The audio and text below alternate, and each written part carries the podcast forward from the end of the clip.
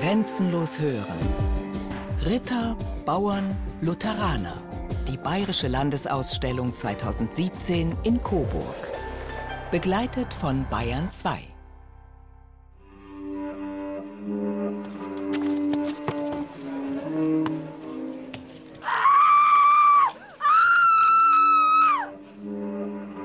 Eine Frau wird von einem Folterknecht über einen von Fachwerk umgebenen Innenhof geführt, dann brutal an einen Pfahl gebunden. Ihre Haare sind wirr, ihr Gesicht ist gezeichnet von Erschöpfung, ihre Kleidung zerrissen, ihr Körper mit Wunden übersät. Dann zündet der Knecht das Feuer an.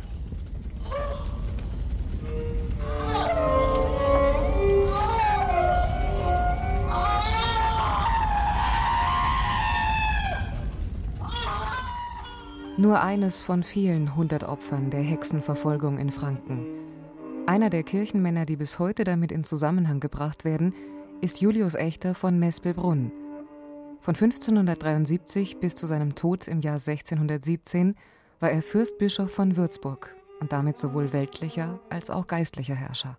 Was so sein Handeln als Fürstbischof betrifft, ähm, gibt es zwei grundsätzliche Erklärungsansätze. Er war ein ausgesprochener Verwaltungsfachmann. Man kann also sagen, all seine Handlungen, einschließlich der Rekatholisierung, gehen auf ein neues, auf ein modernes Staatsverständnis aus, das auf einen starken Fürsten starke Institutionen und starke Behörden setzt. Und es gibt natürlich die andere Seite, die sagt, seine zweifellos vorhandene persönliche Frömmigkeit ist der Erklärungsansatz. Rainer Leng, Historiker an der Uni Würzburg. Echter gilt als einer der wichtigsten Vertreter der Rekatholisierung. Als Gegenreformator setzte er in seinem Herrschaftsgebiet kompromisslos durch, dass alle Christen der katholischen Glaubenslehre folgen mussten. Mit großen finanziellen Einbußen, das war ganz schlimm für die Menschen damals. Julius Echter hat hier auch den Landesherrn ganz stark rausgekehrt und hat seine Vision vom Bistum Würzburg auch durchgesetzt. Stefan Menz, Theologe, Kirchenhistoriker und Kreisheimatpfleger im Landkreis Schweinfurt. Für ihn war klar, nur der katholische Glaube ist der Glaube, der zum Heil führt. Außerhalb der Kirche kein Heil. Das war ein ja, Schlagwort in der damaligen Kirche. Und er war davon überzeugt, sie verlieren ihr Seelenheil und von daher dürfen sie auch nicht mehr hier bleiben. Sie müssen dann das Bistum verlassen. Bleiben oder weggehen? Um diesen Grundkonflikt dreht sich das Theaterstück in Gerolzhofen. Ein Projekt, das Menschen von heute nahebringen will, wie existenziell sich das Denken und Leben der Menschen des späten 16. Jahrhunderts innerhalb weniger Jahre änderte. So erleben die Zuschauer etwa, dass eine Liebe, bei der die Eltern der Liebenden unterschiedlichen Konfessionen angehören, zu dieser Zeit keine Zukunft hat. Und was glaubst du? Was sagt dir dein Gewissen? Glauben oder abschwören? Ich, ich weiß es nicht. Was wird aus mir und Linhard, wenn wir gehen müssen? Was, wenn ich sein Weib werde? Dann wirst du zum alten Glauben zurückkehren müssen. Dann ist er dein Herr. Dann bestimmt er über dich und deinen Glauben. Mutter, was geschieht da mit uns? Silvia Kirchhoff hat vor einigen Jahren das kleine Stadttheater in Gerolzhofen gegründet. Die Regisseurin und Schauspielerin haben wir schon zu Beginn als gefolterte Hexe gehört. Eine Szene, die im fertigen Stück als Videoeinspielung auf einer großen Leinwand zu sehen ist. Das historische Stück erleben die Zuschauer als sogenanntes Wandeltheater. Beim Wandeltheater sitzt das Publikum nicht wie üblich ganz normal auf seinem Stuhl und beobachtet das Geschehen auf der Bühne, sondern es ist quasi auch aktiv beim Bühnengeschehen dabei. Wenn die 20 Minuten in dem einen Spielort vorbei sind, wird, wie man so sagt, die vierte Wand geöffnet und das Publikum wird direkt angesprochen, mit auf den Weg zu gehen. Das machen dann die zwei Schauspieler, die die Wegbegleiter sind, auch wieder bei jedem Ort in einer anderen Rolle. Und dadurch ist das Ganze eben ein Wandeltheater, ein bewegtes Theater und gibt dem Zuschauer so die Möglichkeit, noch tiefer, noch hautnaher in das Geschehen einzusteigen. Fünf rund 20-minütige Szenen an historischen Originalschauplätzen, die verschiedene Themen miteinander verknüpfen. In den Szenen, die in der barocken katholischen Stadtpfarrkirche spielen, werden die Missstände in der katholischen Kirche Mitte des 16. Jahrhunderts augenfällig. Benedicat vos omni omnipot oma omnipot Deus Deus Paleifi. Hochwürden erst das Paternoster. Ein betrunkener Priester bringt nur mühsam die lateinischen Verse der Messe hervor. Sein Ministrant muss ihm immer wieder vorsagen, um die Situation zu retten.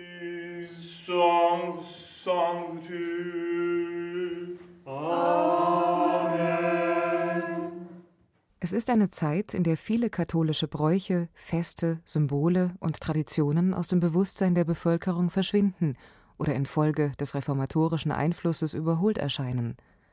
Es mangelt an einer ordentlichen Ausbildung der Priester, an Büchern für die Liturgie. Dazu grassiert noch immer der Ablasshandel. Ablässe! Kauft Ablassbriefe! Keiner muss mehr fürchterliche Qualen im Fegefeuer erdulden. Es ist ganz einfach. Kauft Ablassbriefe! Sobald der Gülden im Becken klingt, im Hui die Seele im Himmel springt. Kein Wunder, dass sich viele Bürger auch in Franken der neuen Lehre aus Wittenberg zuwenden, einer Lehre, die gerade dem Klerus privat größere Freiheiten gewährt. Wir haben zumindest in den 1560er und 70er Jahren in Gerolzhofen durchaus das Phänomen, dass Pfarrer, die offiziell nach Würzburg hin sich als katholisch gerieren, vor Ort dann tatsächlich protestantisch sind, dass die auch in der Stadt vollkommen offen äh, verheiratet leben. Das äh, ist aus katholischer Sicht natürlich ein untragbarer Zustand, aus Sicht der Protestanten eine völlig normale Form des Glaubenslebens. Die Reformation hat in Gerolzhofen deutliche Spuren hinterlassen.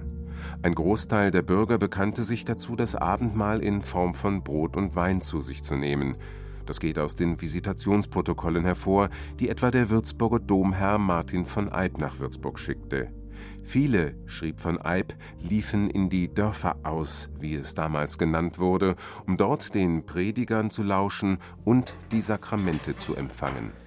Dergleichen ungehorsame Untertanen habe ich im ganzen Stift nicht gefunden. Denkt nur nicht, dass mir viel an 200 oder 300 Bürgern gelegen ist und dass ich eurer nicht entbehren könnte. Julius Echter wollte und konnte diese Zustände nicht hinnehmen. Allerdings, sagt der Historiker Rainer Leng, hat er in den ersten zehn Jahren nach seinem Amtsantritt nichts unternommen. Warum er so spät eingegriffen hat, wissen wir nicht. Ähm, es könnte sein, weil er erst abwarten musste, bis die Universität so funktionierte, dass sie genügend katholische Geistliche hervorbrachte. Es gibt noch ein paar andere Gründe. Gerolzhofen war für ihn ein attraktives Rekatholisierungsziel weil es in Gerolzhofen ein Dekanat gab. Das heißt, hier waren sehr viele Pfarreien aus der Umgegend in einer kirchlichen Organisation zusammengefasst. Und in Gerolzhofen gab es ein Amt des Hochstifts, das heißt einen Vogt, der mit seiner weltlichen Gewalt über die Untertanen sie zum Katholizismus auch mit weltlichem Druck bewegen konnte. Bei der Rekatholisierung durfte sich Echter im Recht fühlen. Denn nach dem Augsburger Religionsfrieden von 1555 stand das Recht, die Konfession zu wechseln, nur dem Landesherren zu. Gemäß dem Grundsatz cuius regio eius religio, also wessen Gebiet, dessen Religion, mussten alle Untertanen die gleiche Religion wie ihre Herrscher annehmen. Wer widersprach, dem blieb einzig das jus emigrandi, das Recht also, das Gebiet zu verlassen und in ein Territorium des eigenen Glaubens auszuwandern. Sein Vorgehen war zwar durch das Reichsrecht gedeckt, die Härten im Alltag waren aber beträchtlich. Das hieß Verlust von Heimat, Verlust von Netzwerken, auch wirtschaftliche Einbußen, der Zwang zum Neuanfang in einer anderen Umgebung. Der Konflikt in Gerolzhofen eskaliert im Jahr 1586. Bei einer historisch verbürgten Visitation der Gemeinde lässt Fürstbischof Echter die abtrünnigen Bürger antreten und stellt sie zur Rede. Dieweil bei euch Starkköpfen mein väterliches, treues und wohlmeinendes Ermahnen nicht helfen mag, so ist es meine Meinung und mein Befehl, dass sich jeder von euch zwischen jetzt und Ostern aus dem Stift begebe. Mehrere hundert sogenannter Exulanten blieben standhaft und mussten die Stadt daraufhin verlassen. Ähnlich wie in Gerolzhofen verfuhr Echter überall dort, wo er als Fürstbischof sowohl weltliches Oberhaupt als auch geistlicher Herrscher war. Überall da, wo fremde weltliche Herren auf dem Grund und Boden des Bistums herrschten, also etwa der ganze ansbachische Bereich, der Bereich Kastell, überall dort hat er die Rekatholisierung gar nicht erst versucht, dort wäre sie auch sinnlos gewesen mit dem Ergebnis, dass am Ende seiner Amtszeit von ursprünglich einmal 940 Pfarreien gerade noch 380 katholische übrig blieben, der Rest ging verloren.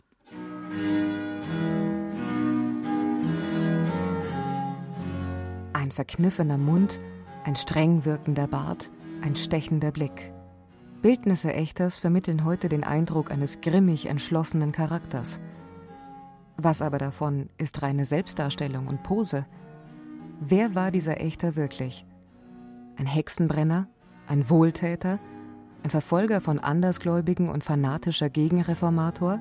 Ein Mann der Bildung? Zumindest das Bild des Hexenbrenners hat zuletzt Risse bekommen.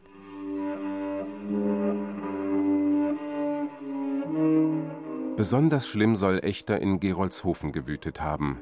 In dem kleinen Steigerwaldort kam es zu einer wahren Flut von Prozessen, der erste im Herbst 1615. Ein halbes Jahr zuvor, am Gründonnerstag, soll eine Frau aus dem Nachbarsdorf Schallfeld eine geweihte Hostie wieder aus dem Mund genommen haben. Sie wird festgenommen und zusammen mit zwei weiteren Frauen im Januar 1616 wegen des Frevels und der Zauberei verurteilt. Am 4. Februar befiehlt Fürstbischof Echter an Valentin Hausherr, Zentgraf zu Gerolzhofen, Hexensachen betreffend.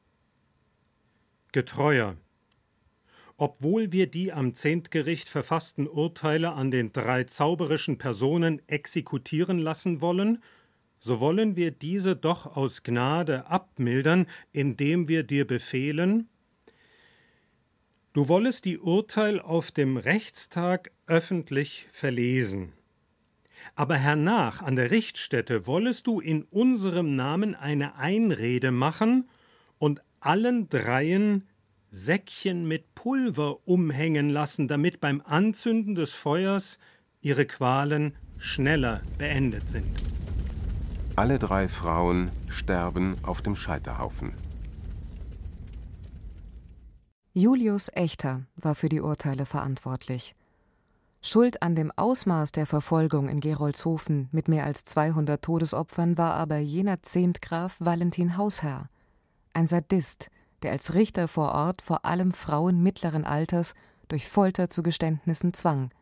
Davon zumindest ist der Historiker Robert Meyer überzeugt. Ich würde sagen, dass man heute den Standpunkt vertreten kann, Gerolzhofen war eine Ausnahme, die dann irgendwie erklärt werden muss. Aber in den anderen 34 Gerichtsbezirken lässt sich nicht annähernd so eine Verfolgungswelle zeigen wie in Gerolzhofen. Meyers Vermutung, könnte der Ruf des unerbittlichen Hexenbrenners Echter, wie er noch Jahrhunderte später in Flugblättern verbreitet wurde, eine Rache an dem radikalen Gegenreformator sein?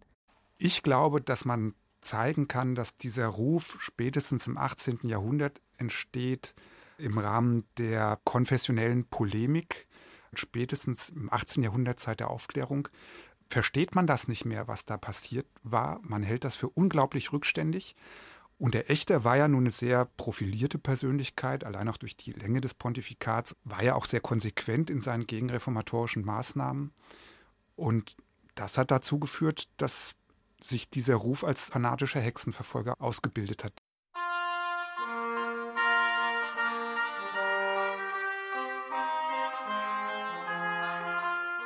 Martin Luther und Julius Echter. Zwei Männer, die mit ihrem Denken und Handeln Franken im 16. Jahrhundert entscheidend und nachhaltig geprägt haben. Was, wenn die beiden, die fast ein halbes Jahrhundert trennt, sich damals begegnet wären?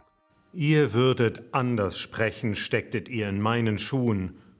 Ich bin Fürst und Bischof zugleich, muss mein Volk einen und den Frieden sichern all das wieder in Ordnung bringen, was ihr mit euren aufrührerischen Reden verbrochen habt. Freiheit ist es, was ich will. Die Freiheit, seinem Gewissen folgen zu dürfen, auf einen gnädigen Gott hoffen, voller Vertrauen im Leben und im Sterben. Wann versteht ihr das endlich? Freiheit. Es gibt Herren und Untertanen. Allein deshalb könnt ihr nur scheitern. Ihr seid ein uneinsichtiger Narrächter, ein Narziss und Eulenspiegel, der sich in sein Spiegelbild verliebt hat.